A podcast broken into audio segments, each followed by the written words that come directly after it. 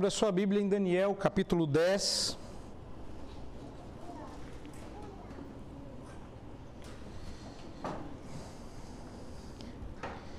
Nós vamos fazer a leitura dos nove primeiros versículos de Daniel, capítulo 10, mas me permita, antes da leitura, de explicar rapidamente para os irmãos a razão pela qual nós fazemos a Santa Ceia depois do mensagem. Alguns de vocês são novos nesse negócio de ir para o céu, sabe, ser crente, ser salvo, e a gente ainda não sabe como é que as coisas se processam. A razão pela qual o sacramento é feito depois de uma palavra, sempre, por isso que na nossa Constituição diz que nenhum dos sacramentos deve ser administrado sem prévia explicação, é porque a palavra de Deus como meio de graça ela, por ser propositiva, por ser falada, por ser cognitivamente perceptível, que você consegue entender, ela interpreta os atos não falados. Nós vamos celebrar daqui a pouco. Não exige palavra. Você vai pegar, vai comer e não vai haver uma explicação racional para isso. É por isso que a palavra vem antes porque é ela quem interpreta, é ela que dá sentido para o que a gente faz. Curioso porque hoje, que vai ter ceia, é o dia em que Daniel vai falar no capítulo 10 sobre pontos hermenêuticos da realidade. Ou seja, a partir de que perspectiva se enxerga a vida e como é que eu faço para fazê-la fazer sentido. Tem muito mais para ver aqui. Uma batalha que eu mesmo estou travando para a semana que vem. E é de uma batalha que se trata porque eu já estou começando a explicar parte do que você vai ver no capítulo 10 de Daniel, porque, meus irmãos, Daniel 10, 11 e 12 são a mesma visão. São capítulos que alguns acreditam que foi até um único capítulo no, no texto original de Daniel. E justamente por isso eles serão trabalhosos. Quando eu cheguei aqui hoje, a primeira coisa que eu disse com quem eu me encontrei é: e eu que achei que Daniel 9 tinha sido difícil. Mas a parte fácil tá para hoje. A partir da semana que vem as coisas complicam porque uma batalha espiritual, e eu sei que vocês estão aí ansiosos por ouvir sobre um tema tão salpicante, mas hoje não é dia disso. Até porque, como é que você vai interpretar a batalha espiritual se você não tem nem olhos para enxergá-la? Daniel não estava enxergando a batalha. Daniel foi orar justamente porque parte dessa batalha não estava clara para ele. E quando Deus mostra para nós a batalha verdadeira, a gente chora, a gente reclama, a gente busca ajuda, a gente acha ruim, a gente não quer briga, a gente quer paz. Quando Deus mostra qual é a batalha, na verdade, Deus está sendo gracioso. Daniel capítulo 10, versos 1 a 9. No terceiro ano de Ciro, rei da Pérsia, foi revelada uma palavra a Daniel, cujo nome é Beltesazar. A palavra era verdadeira e envolvia grande conflito ele entendeu a palavra e teve inteligência da visão. O que é humilhante, porque depois que você ler esse texto, você vai falar, e ele entendeu a visão. Pense nisso. Naqueles dias, eu, Daniel, pranteei durante três semanas.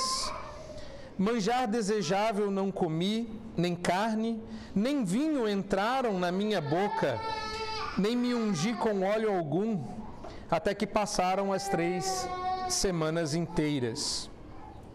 No dia 24 do primeiro mês, estando eu à borda do grande rio Tigre, Levantei os olhos e olhei, e eis um homem vestido de linho, cujos ombros estavam cingidos de ouro puro de ufaz, e o seu corpo era como o berilo, o seu rosto como um relâmpago, os seus olhos como tochas de fogo, os seus braços e os seus pés brilhavam como bronze polido, e a voz das suas palavras era como o estrondo de muita gente. Só eu, Daniel, tive a visão. Os homens que estavam comigo nada viram. Não obstante, caiu sobre eles grande temor e fugiram e se esconderam. Fiquei, pois, eu só e contemplei esta grande visão, e não restou força em mim. Meu rosto mudou de cor e se desfigurou, e não retive força alguma. Contudo, ouvi a voz das suas palavras, e ouvindo-a, caí sem sentidos, rosto em terra.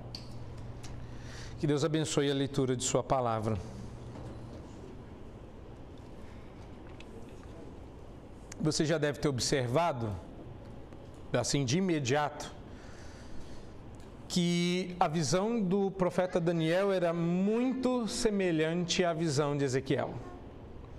Usa-se as mesmas figuras, fogo, berilo, relâmpago, bronze polido, tudo muito comum. Outra coisa curiosa de notar é que tanto Daniel quanto Ezequiel eram profetas do exílio, eles estavam na Babilônia e, portanto, a vida não era nada fácil. Eles não estavam enfrentando um bom momento da vida. E a gente pensa, às vezes, como algumas pessoas pensavam na época de Daniel: a vida não devia ser tão difícil. Difícil devia ser morrer, viver devia ser fácil.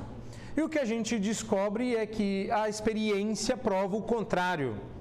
Está muito mais fácil morrer do que viver.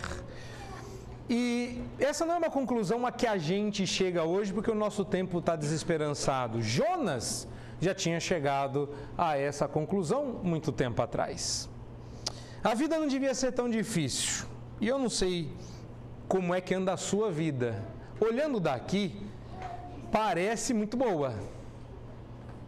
Daqui todo mundo arrumado, perfumado, bonitinho, cantando afinado, eu só posso concluir que a vida lhes é muito fácil.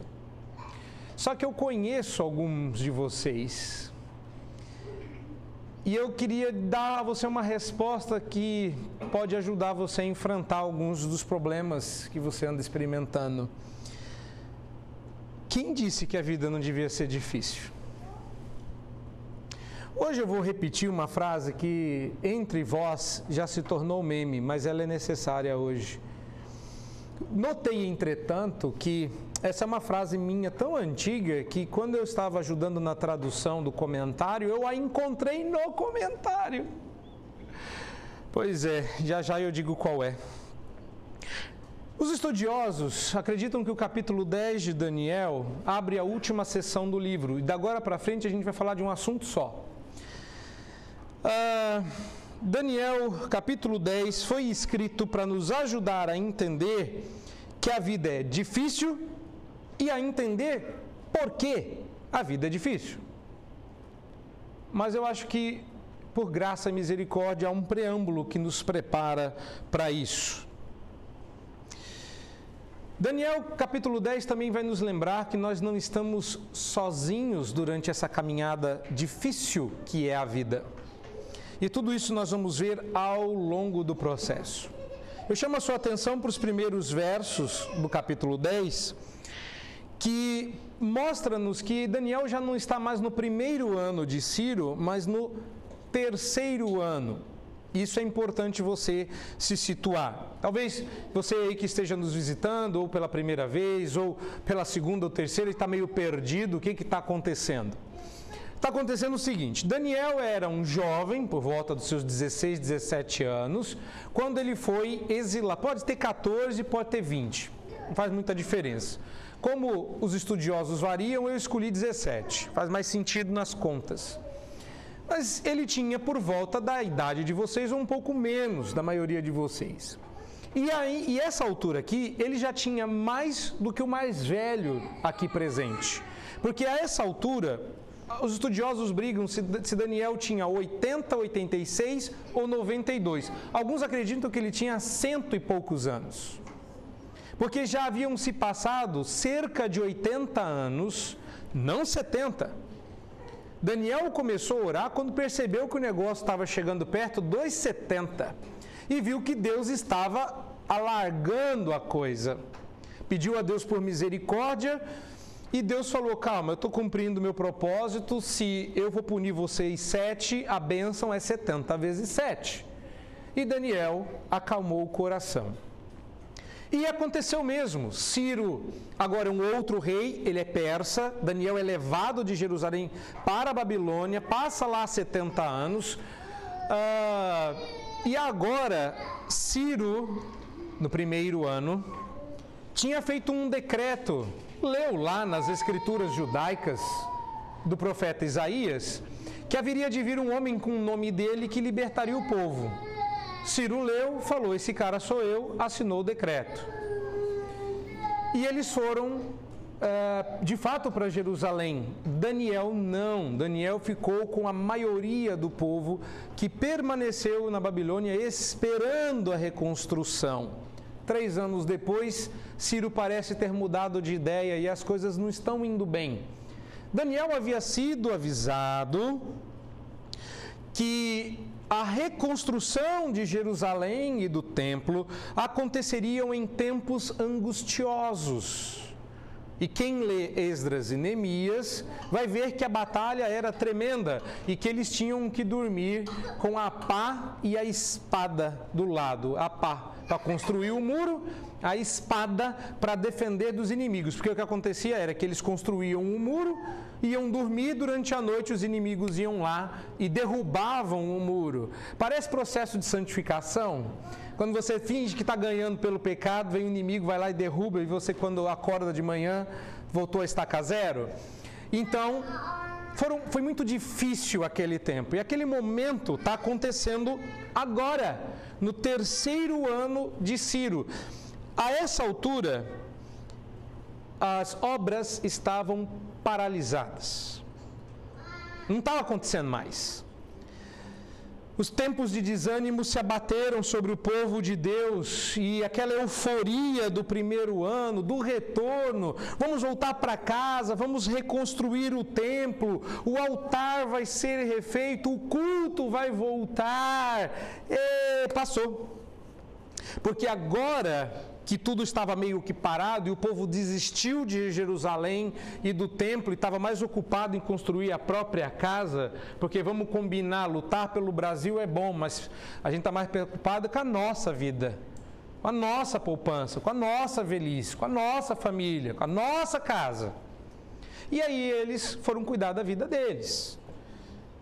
E o objetivo era voltar para Jerusalém para fazer o quê? Culto para voltar a adorar a Deus. Esse foi o motivo que fez com que o povo saísse do deserto, saísse para o deserto do Egito. Deixa meu povo ir para que a gente cultue o Senhor, porque aqui dentro não dá, tem muitos deuses, todos falsos. A gente quer adorar um só e verdadeiro, e não pode ser assim. Deixa meu povo ir, porque a gente quer ser livre? Não, porque a gente quer adorar a Deus. Quando no retorno Agora, da Babilônia, o objetivo era o mesmo, mas chegando lá, vocês sabem como é que é. De novo, lembra muito o processo de santificação. É igual aquela juventude que foi distribuir o folheto no bloco de carnaval e do meio da programação para frente já estavam sambando. Porque a gente vai com uma intenção, chega lá, a gente muda. E é sempre a pior. O que, que fez Daniel? Daniel foi jejuar e orar. Daniel foi buscar a Deus. Daniel foi buscar a face do Senhor. Observe aí que no verso 2 diz o profeta Daniel que naqueles dias ele pranteou durante três semanas, ele chorou as desgraças de Jerusalém por três semanas. Esse é mais do que durou todas as minhas promessas de dieta e mais do que durou todas as resoluções de começo de ano. Quando começa o ano, a gente sempre diz assim: esse ano vai ser tudo diferente. Não dá três semanas, você já está no ano anterior de novo. Daniel está há três semanas, só que esse número vai ser interrompido agora e ele tem um significado, que são os dias que o anjo que vai conversar com ele demorou para chegar, até que ele tivesse uma resposta das suas orações. Daniel não fez jejum total. Aqui o, é, existe um significado no jejum de Daniel. Ele se absteve de tudo aquilo, reparem, no verso 2 e no verso 3, de tudo aquilo que poderia lhe dar alguma alegria, alento, prazer ou alívio enquanto no exílio. Em, em palavras muito simples, Daniel abriu mão de conforto e prazer ele diz que ele não comeu manjar desejável. Uh, uma, uma difícil, uma, uh, difícil de traduzir o que ele quis dizer aí.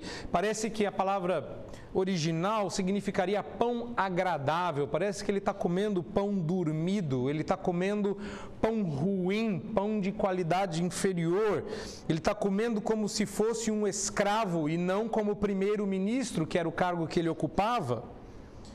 Ele abriu mão dos óleos necessários para se viver num clima seco. A gente vive num clima muito diferente do clima desse povo. Quando a gente mudou para a África do Sul, há três anos atrás, descobrimos que o ar lá era muito seco. No retorno, a gente não estranhou o ar do avião. Mas quando abriram o avião e a gente desceu, a primeira coisa que a gente notou de diferente foi o ar. Eu lembro que a família teve dificuldades para respirar era como se a gente acabado, tivesse acabado de chegar em Marte e não, não tivesse ar. Eu me lembro da dificuldade de puxar o ar e respirar. Como aquilo era difícil para nós. Durou alguns poucos minutos e a gente logo se adaptou. Porque a gente começou a dar tapa na própria cara dizendo: Você veio daqui, rapaz. O que, que é esse negócio de estranhar o ar da própria casa? Mas enquanto a gente esteve lá, um ar muito seco, a gente experimentou algumas coisas difíceis. Uma delas é que a minha pele, por exemplo, que não é nada seca, começou a experimentar secura. Imagine eu que detesto cremes, tinha que passar na, no cotovelo, no pé, ah, as coisas meio. É, não é? Chegou uma época que a gente acostuma, três anos depois a gente já ia para a farmácia e cada um ia atrás do seu creme. Pasmem. Pois é, Daniel não tinha esses cremes, mas tinha os óleos. Está aí no verso 3. Ele não se ungiu com óleo algum, porque isso mitigava a desgraça de estar morando num país como aquele, tão seco, tão quente. Só que os mais pobres não tinham esse acesso e ele resolveu se passar como um verdadeiro escravo. Uh, outra coisa interessante de notar, a razão pela qual Daniel está tão triste, é que ele diz quando isso aconteceu. Verso de número 4, dá uma olhada aí. Isso aconteceu no dia 24 do primeiro mês, que tudo indica pelas contas que a gente faz, visto que Daniel não obedece o calendário babilônico, uh, Daniel estava muito triste porque aquela época era para o templo estar construído e a Páscoa está sendo celebrada. Vê como é que Deus faz tudo certo? Eu, eu, até não vim um domingo e tal, falei, não vai dar muito certo. Aí no dia em que Daniel está chorando, porque a Páscoa não está sendo celebrada, é justamente o dia que nós vamos celebrar a atualização da Páscoa no seu formato atual, que é a Santa Ceia. Muita coincidência no mundo onde Deus é soberano. No terceiro ano de Ciro, um novo decreto parou as obras. Jerusalém não está sendo reconstruída, o templo menos, a Páscoa não está sendo celebrada. Daniel busca a face do Senhor com tristeza, jejua e ora. Muitos de nós não, eu não sei como, como, é que é com vocês, mas eu acho que a maioria de nós se lembra de um período na nossa vida em que obedecer a Deus parecia mais fácil. Onde dava tempo da gente fazer as nossas devocionais. Onde a gente não tinha desafios éticos todos os dias, saber se eu estou sendo fiel, se eu não estou sendo fiel, o que, que eu faço agora. Aquele tempo em que servir a Deus era tudo o que eu fazia. Parecia que tudo que eu fazia era culto. Estava fácil, estava gostoso. Aquele momento em que primeiro amor, a gente. Você lembra disso? Para alguns faz muito tempo, para outros nem tanto. Mas agora, parece tudo difícil. Estamos vivendo um tempo de secura, secura espiritual. Você se sente quebradiço, não quer se mexer porque você acha que vai quebrar tem muitas dificuldades, muitos desafios. Você olha para o lado só vê batalha. Tudo é difícil, até respirar. E a alegria de servir ao Senhor vai embora. E às vezes a gente pensa assim: nem vou, porque é tão gostoso e eu não estou no clima. É, vai lá, aquele povo vai estar tudo feliz, tudo alegre, tudo eu não estou na vibe. E a gente aprende com Daniel que não existe vibe. A primeira lição que a gente aprende com Daniel que jejua e, e, chora na presença do Senhor é que Deus quer você na presença dele rindo e chorando. Quando tudo estiver bem, quando tudo estiver mal.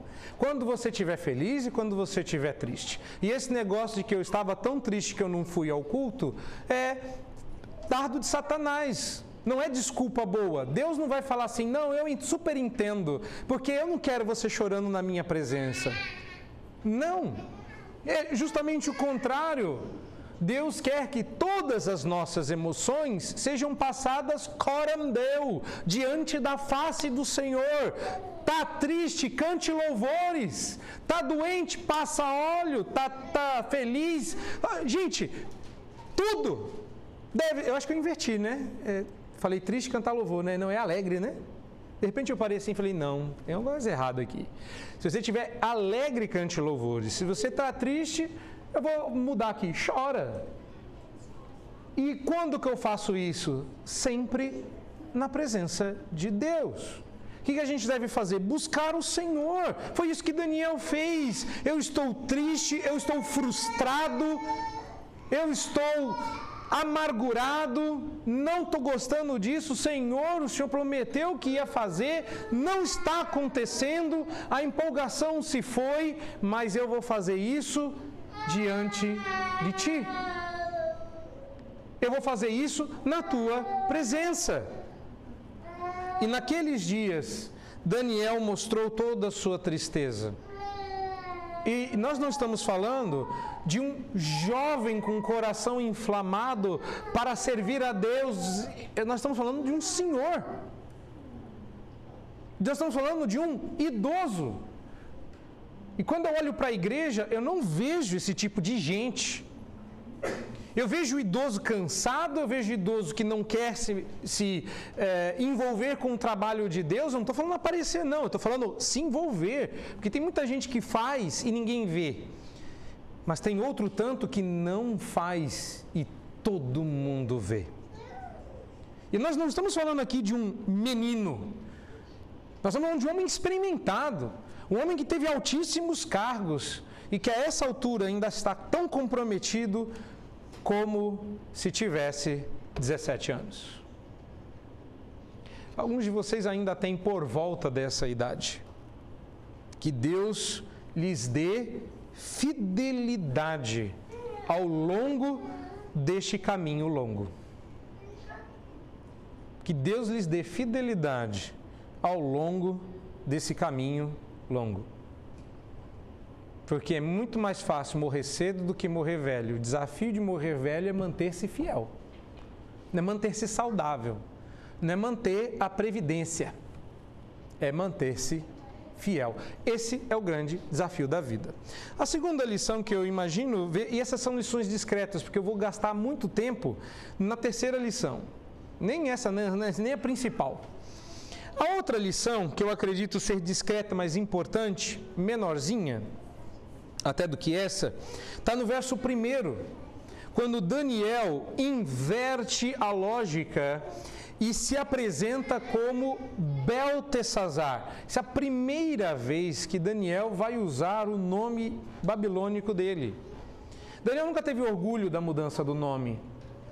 Daniel nunca achou engraçado chamarem ele de Beltesazar, daquele a quem o tesouro é confinado, daquele que recebe grande sabedoria. Beltesazar era uma um nome que não dizia muito sobre o Deus que ele servia, ao contrário de Daniel. Mas nós estamos no terceiro ano de Ciro, muita coisa passou. Daniel não é um homem incógnito. Todo mundo sabe quem ele é. Quem ele é. Ele é famoso. E ele é famoso pelo nome Beltesazar. Então, quando ele abre o texto dele, no verso primeiro, e diz assim: é, Foi revelada uma palavra a Daniel que vocês conhecem pelo nome de Beltesazar, e ele termina dizendo que a palavra era verdadeira e envolvia grande conflito, mas ele entendeu isso, é porque coisa que Paulo falou a Timóteo já estava em Daniel há muito tempo atrás. Sabe o que você aprendeu e sabe de quem você aprendeu. E Daniel quer que você saiba quem é ele. E a resposta é: se você vai ouvir a palavra de Deus, ouça de um profeta. O que você vai ouvir agora é tão louco, tão diferente, tão superlativo, que para garantir que você não vai desviar os olhos, eu estou garantindo que sou eu quem está falando isso. Quando Paulo fala a Timóteo para ele lembrar de quem ele aprendeu o que aprendeu, ele não estava se referindo a si mais a mãe e a avó do menino. Eu não sei de quem você aprendeu as coisas erradas. Esqueça os dois. Esqueça o que você aprendeu de errado e esqueça de quem. Porque se você lembrar de quem você aprendeu errado, você vai ficar com raiva. Esquece junto. Se você lembrar do que você aprendeu errado, vai ficar pecando. Esquece isso. Mas, por outro lado, nós temos inúmeras vezes na Bíblia a lembrança dos instrumentos que serviram ao ensino. Porque ouvimos da boca do seu servo Moisés, diz a Bíblia. Porque o profeta sempre se identifica. Isso era um problema, porque se você lembrar do contexto, havia uma briga que redundou em 70 anos. Essas brigas, essa briga específica é a briga dos 70, ia ser menos. Mas aí veio um profeta e disse: eu, eu acho que não vai ser tanto. E Jeremias disse: Não, vai ser 70 vezes tanto, porque vocês deram ouvidos ao profeta errado. Quando Daniel se identifica, então, me parece que ele quer certificar que o que você vai ouvir é a palavra de Deus e não dele. O que é curioso, porque normalmente quando a gente chama para si a responsabilidade, a gente quer certificar a nossa garantia. A garantia sou eu, diria Daniel. Só que não. O que Daniel está dizendo, vocês sabem que quando eu abro a boca, eu só falo de Deus. E você fala assim, mas isso é pedante. É como se o Senhor dissesse daí que o Senhor só expõe as Escrituras e que a gente devia, toda vez que o Senhor for pregar, esperar que isso aconteça. Mas isso foi exatamente o que o apóstolo Paulo disse. Porque vocês sabem o procedimento que eu tive no meio de vós e que eu expus todo o conselho de Deus. Paulo fala no livro de Atos. Portanto, parece justo que Daniel empenhasse a própria história para certificar o ouvinte de que o que ele vai ler é palavra de Deus. Bom, qual que é a grande lição desse texto? A grande lição desse texto vem a partir do verso de número 5, quando ele levanta os olhos e vê. E a pergunta é: o que ele vê? Verso 5 diz que ele vê um homem vestido de linho, cujos ombros estavam cingidos de ouro puro de ufaz. O seu corpo era como berilo, o seu rosto como um relâmpago, os seus olhos como tocha, os seus braços e pés como bronze polido e a sua voz como o estrondo de muita gente. Parece que Daniel viu a encarnação da visão de Ezequiel. Tudo aquilo que Ezequiel viu espalhado, Daniel viu concentrado. E justamente porque era concentrado, ele não aguentou, porque a hora que ele tentou, detalhe que ele ficou sozinho, e eu conheço essa experiência. Ah, eu conheço. Diz o texto que, versos 7 e 8 que só ele teve a visão, os demais ficaram aterrorizados, cada um deles fugiu e se escondeu, e ele ficou sozinho para é, é, contemplar a visão e não lhe restou força. Nós estávamos recém-chegados na África, e essa é uma história que vai, eu vou carregar para o resto da vida, emblemática para mim, porque eu quase morri naquele dia. Eu não sabia disso. Talvez nem Daniel soubesse também quando estava enfrentando isso. E estou eu lá, estudando na África. Fazia poucos meses que a gente tinha chegado e fazia parte das boas-vindas uh, que a gente fizesse um safari. E eles levaram a gente para fazer um safari. Sim, chique se eu não tivesse que enfrentar a morte. Uh, a gente, uh, naquela ocasião, teve a oportunidade de ver algumas coisas que são raras em um safari. Uma delas foi uma briga de elefantes. Então a gente parou no lugar onde os elefantes beberiam água, ficamos num bunker onde dava para ver só os olhinhos nossos e a gente ficou assistindo os elefantes se banharem. Mas aí, de repente, um entrou no banheiro na frente do outro para tomar banho, demorou demais e eles começaram a se estapear e foi super divertido. Uh, terminada a desavença, um deles saiu, um dos elefantes, saiu e foi passear, chateado. E nós que estávamos fotografando fomos fazer o caminho. Lembrando que era um bunker redondo com um corredor até o estacionamento, tudo isso protegido. E ele começou a vir na nossa direção e andar. E aqui você entra na rua, né? Você entrava na rua. A gente foi na parte protegida, foi tirando foto, mas você sabe como é, tem cerca na frente, tem árvore, e ele resolveu dar a volta daria para tirar uma boa foto se a gente abrisse a portinhola e saísse ao encontro do elefante. Coisa que nós todos fizemos. Mas eis que o elefante, esperto como ele só, olhou para nossa cara e nós olhamos para a cara dele. Ele abriu as orelhas e eu não pensei duas vezes. Posou para a foto, é clique. Pá! Tirei a foto. Quando eu olhei para. Aí o nada do elefante, é ok, já tirei a foto, né? Nada dele parar a pose. E eu falei, vocês têm algo. Deixa eu lembrar. Eu nasci em São Paulo, eu sei. O cachorro, o único bicho que eu vi na vida era cachorro, malemar o gato. Ok, elefante eu nunca vi. Mas eu acho que eu assisti alguma coisa no Discovery Channel a respeito de elefantes com as suas orelhas abertas. Como não lembrava o que, como esse conhecimento não estava acessível à minha memória, resolvi consultar os universitários. E quando eu virei, eu vou ler para vocês. Fiquei, pois, eu só, e contemplei esta grande visão. Ao fundo, estava o homem que me levou, que me convidou, estava aqui no Brasil, me convidou para ir para a África e viabilizou minha ida. Ao fundo, o homem que se responsabilizava legalmente por mim estava lá, mais branco do que o normal, quase sem voz, dizendo: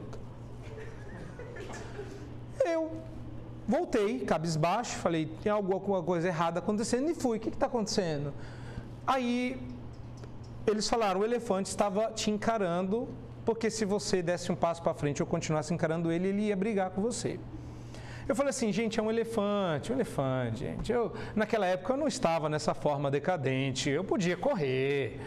O elefante vai pegar um, um jovem de 30 e poucos anos? Aí eles falaram assim para mim, a menos que você seja o Usain Bolt, Um elefante corre a 50 km por hora. E aí, vou ler para vocês. Ele entendeu a palavra e teve a inteligência da visão. Eu quase morri, porque se aquele elefante resolve me pegar, não haveria alguém para contar essa história. Essa sensação é muito boa, porque faz a gente ver o que realmente importa. Exatamente esse é o tema da mensagem de hoje, é sobre isso que eu vou me debruçar, porque essa é a parte que eu considero principal. Daniel viu aquele que realmente importa. Daniel viu aquele que realmente importa. Deus lhe mostrou o homem que realmente importa na vida. E, para nossa surpresa, não foi um espelho no qual Daniel se viu. A pessoa que Daniel viu tinha uma aparência aterradora.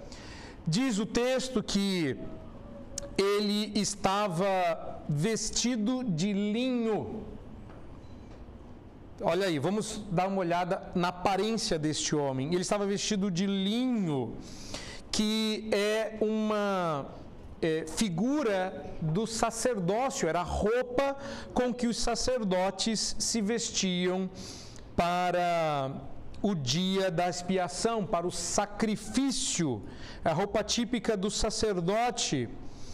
É, diz também que ele tinha o ouro cingindo-o como o ouro puro de Ufaz, mostrando a sua majestade, o seu valor, a sua glória. Aliás, glória que também aparece na sua figura: rosto como relâmpago, olho como de tochas de fogo pés e braços como bronze polido. Ideias bíblicas de poder, glória e santidade.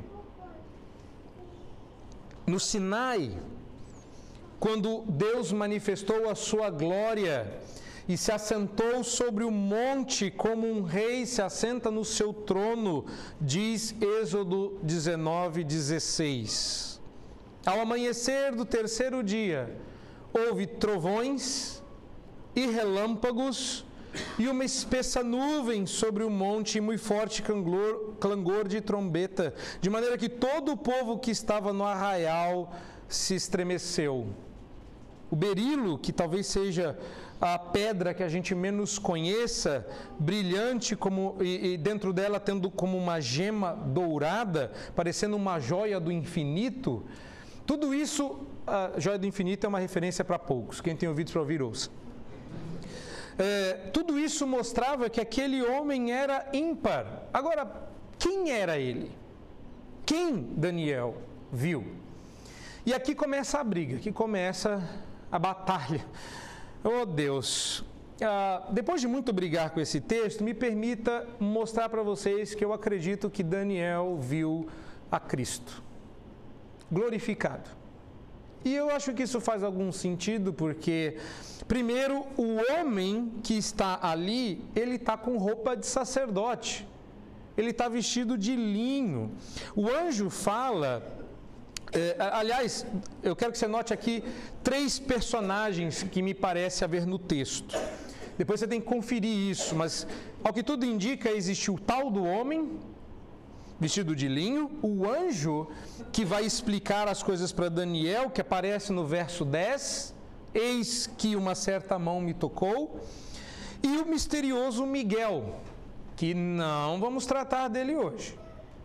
Aliás, Miguel é um personagem que vai aparecer outras vezes, não só aqui no capítulo 10. Nós sabemos que o homem de linho fala mas nós não temos acesso ao conteúdo das suas palavras, ao passo que a conversa com o anjo é o que vai ocupar os capítulos 10, 11 e 12. Este homem que ou a semelhança de homem que vai falar com Daniel, esse vai ocupar bastante tempo conversando com Daniel. Miguel vai ser só mencionado e o homem de linho vai ser só visto. Uh, a outra coisa que me, me parece lembrar aqui de Deus, e, e o único que pode manifestar esse tipo de glória como Deus é o seu Filho, é porque o Salmo 42, verso 8, e o Salmo 48, verso 11, deixam muito claros que Deus não compartilha a sua glória. O texto diz que a minha glória não darei a outrem. Então, mesmo que fosse um anjo e que esse anjo cheio de glória estivesse falando com Daniel, não faria muito sentido essa interpretação, mas se fosse o caso, este anjo seria o Senhor Jesus pré-encarnado, Cristo. E aí a gente poderia usar o texto em que Jacó diz que o anjo que lhe protege abençoe. Como anjos não abençoam, Jacó estava falando de Jesus. Mas eu acho que nem é esse o caso aqui. Eu acho que está claro que, visto tudo isso, visto que as mesmas, faz essa conta comigo, visto que as mesmas figuras aparecem em Ezequiel, e Ezequiel diz que viu a glória de Yahvé, visto que, visto é uma palavra curiosa para alguém que está tendo uma visão, né? Mas visto que o salmista reconhece duas vezes que Deus não compartilha sua glória com ninguém, e é terceiro elemento, que esta visão lembra muito a visão que Saulo teve a caminho de Damasco, onde só Saulo viu e o restante saiu correndo, deixando ele sozinho. Eu creio que Daniel viu a Cristo. E a maneira como ele ouviu mostra que ele é quem realmente importa. Daniel está triste, Daniel está alquebrado, Daniel está desanimado, e toda vez que isso acontece com um dos seus servos, e por amor a eles, porque os, o anjo vai dizer que Daniel é homem muito amado, verso 11, e ele era mesmo, Toda vez que isso acontece, Deus não vem e diz assim: ânimo, homem, levanta. Olha, então vou, ó, chorou, vou cumprir a promessa. Que Deus não é pai de criança mimada. Que quando a criança chora, a gente, ah, então, ok, não deu certo, né? Vou ter que dar para a criança não traumatizar. Vou ter que fazer para a criança. Não!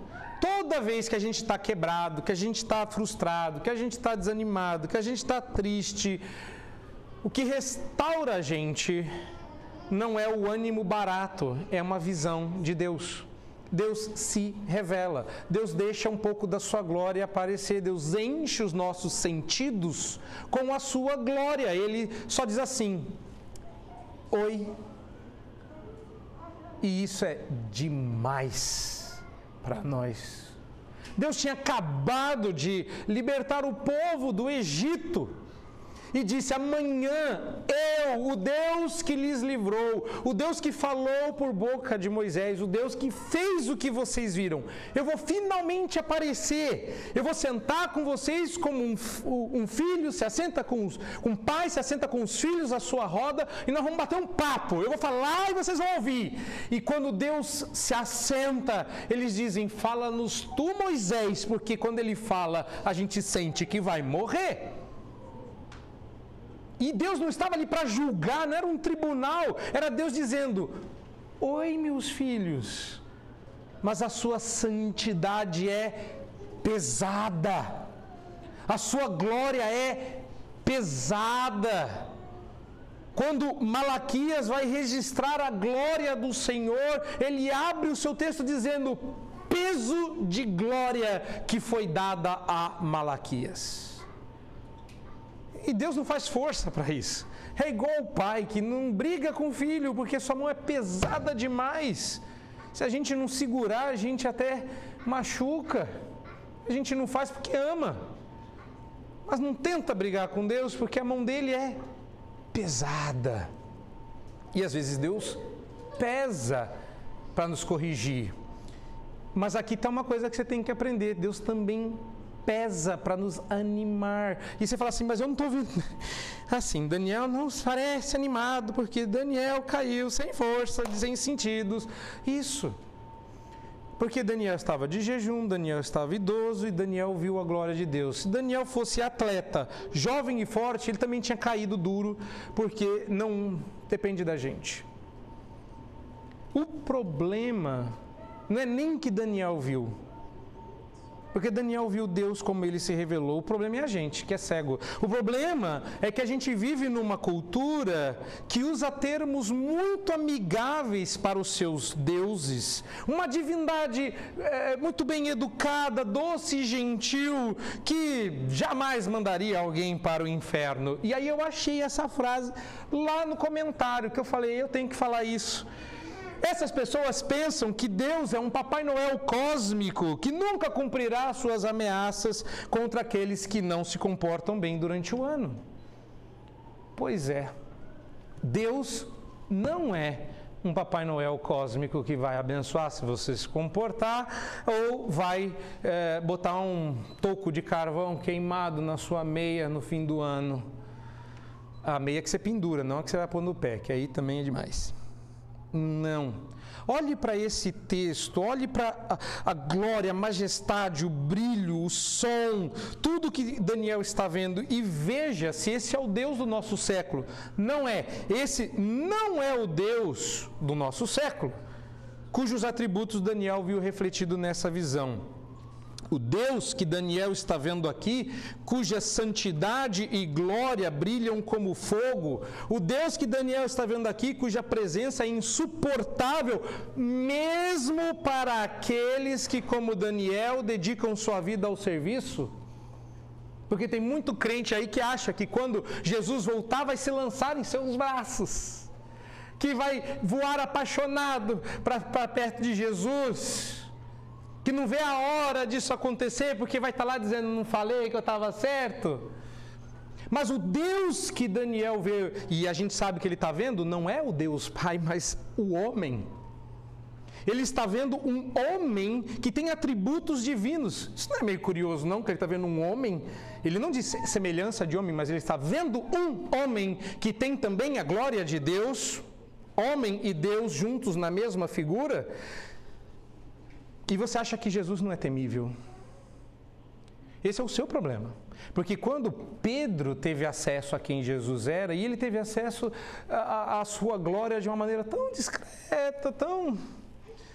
Estamos no barco, e aí precisa pescar. Aí Jesus fala: joga do outro lado. Aí ele joga.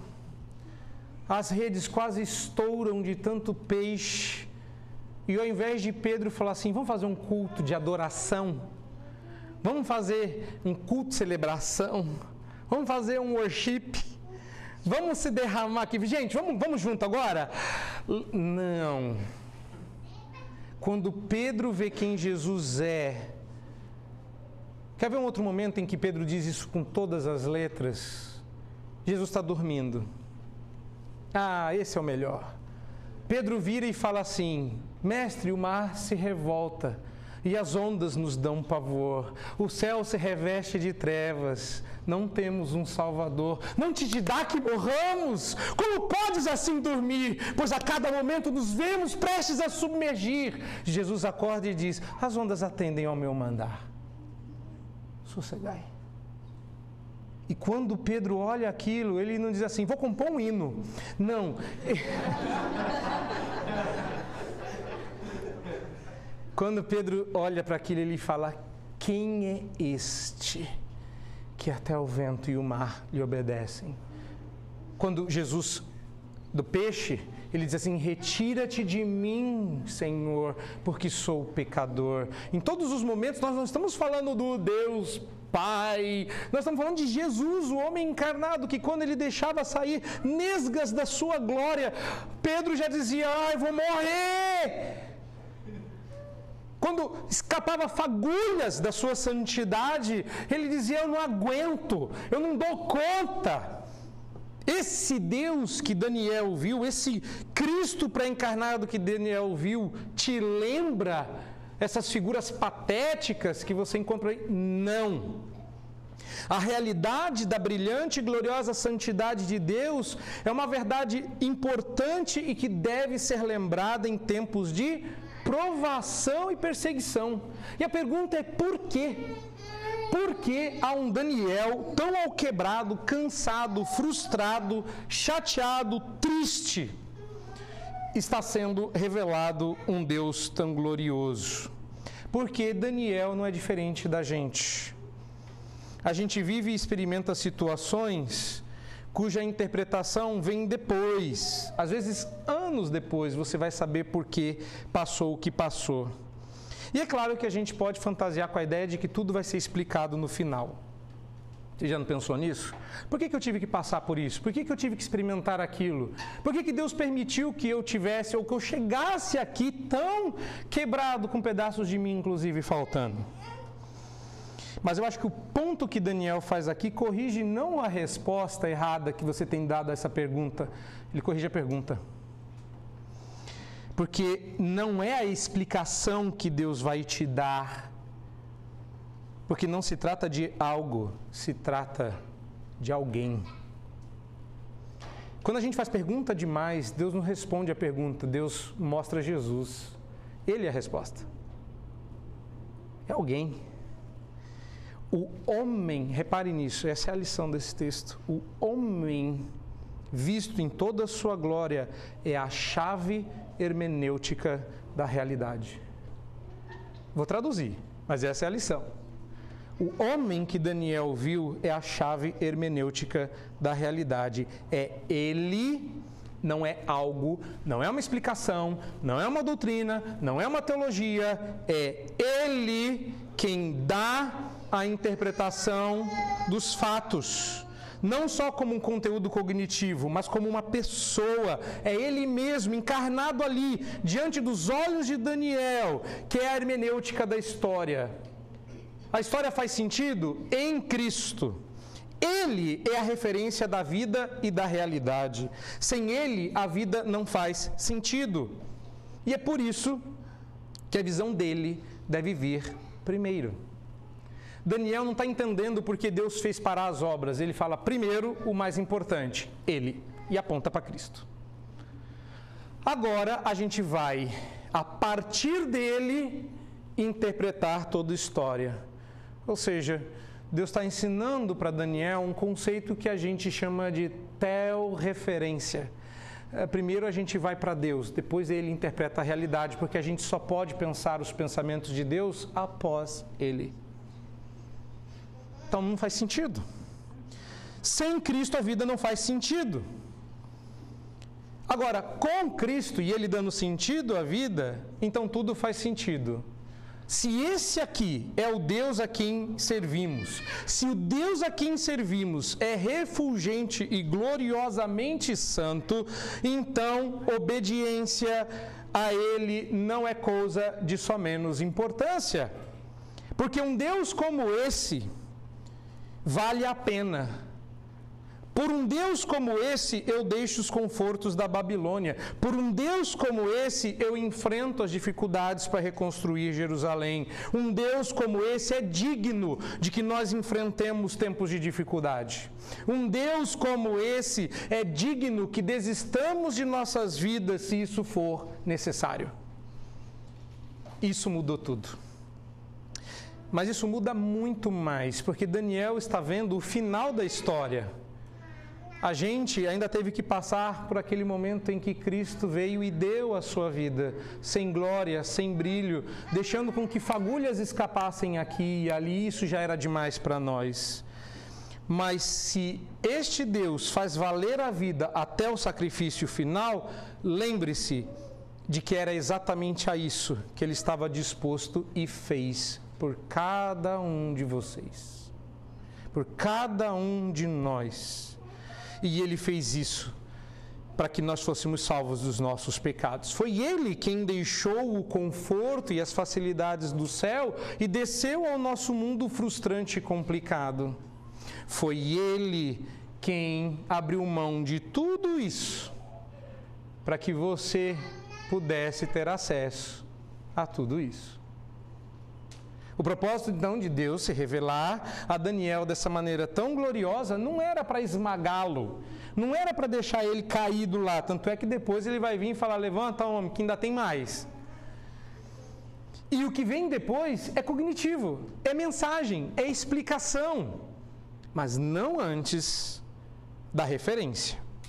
Daniel estava sendo encorajado e Deus às vezes nos encoraja, eu sei que isso é contraintuitivo, mas Deus às vezes nos encoraja mostrando a nossa própria fraqueza. Mas como mostrar minha fraqueza pode ser encorajador? É para que a gente busque Ele e a força dele, não a nossa. Reverendo Vadislau conta, e eu termino com essa história, conta de uma igreja que brigou, chamava Igreja da Oração Poderosa. E eles brigaram sei lá que, que se desentenderam, provavelmente não estavam orando. E aí a igreja da oração poderosa dividiu e no final da rua eles abriram uma outra igreja para competir com aquela e eles chamavam a igreja da oração mais poderosa. Seria história se não fosse verdade, porque isso aconteceu aqui na, em Atibaia. Então, ah, eu perguntei para o Vadislau como é que a gente fecha a conta? A próxima igreja vai ser a igreja da oração Ultra Power? Ele falou: não, a gente fecha a conta quando a gente abre uma igreja na mesma rua chamada de Igreja da Oração Fraca, no Deus Poderoso. O Deus que Daniel está vendo aqui é poderoso, Daniel é fraco. E não tem nenhum problema você ser fraco, desde que você saiba quem realmente importa. E o nome dele é Jesus Cristo, o Senhor.